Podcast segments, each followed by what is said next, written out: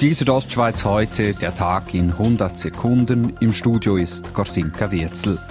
Die Gemeinde Bregaglia hat einen neuen Gemeindepräsidenten gewählt. Fernando Giovanoli aus Soglio setzte sich heute im zweiten Wahlgang durch. Er übernimmt das Amt am 1. Juli und löst Anna Giacometti ab. Sie wurde im vergangenen Herbst in den Nationalrat gewählt. Die Bündner Kantonspolizei hat gestern im Oberengadin fünf Autofahrer erwischt, die deutlich zu schnell unterwegs waren. Es handelte sich dabei um vier Finnen und einen Schweizer.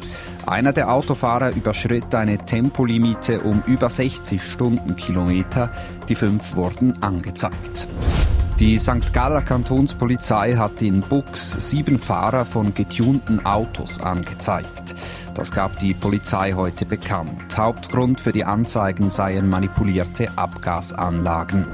Zu den aktuellen Corona-Zahlen. Das Bundesamt für Gesundheit meldet heute 62 Neuinfektionen.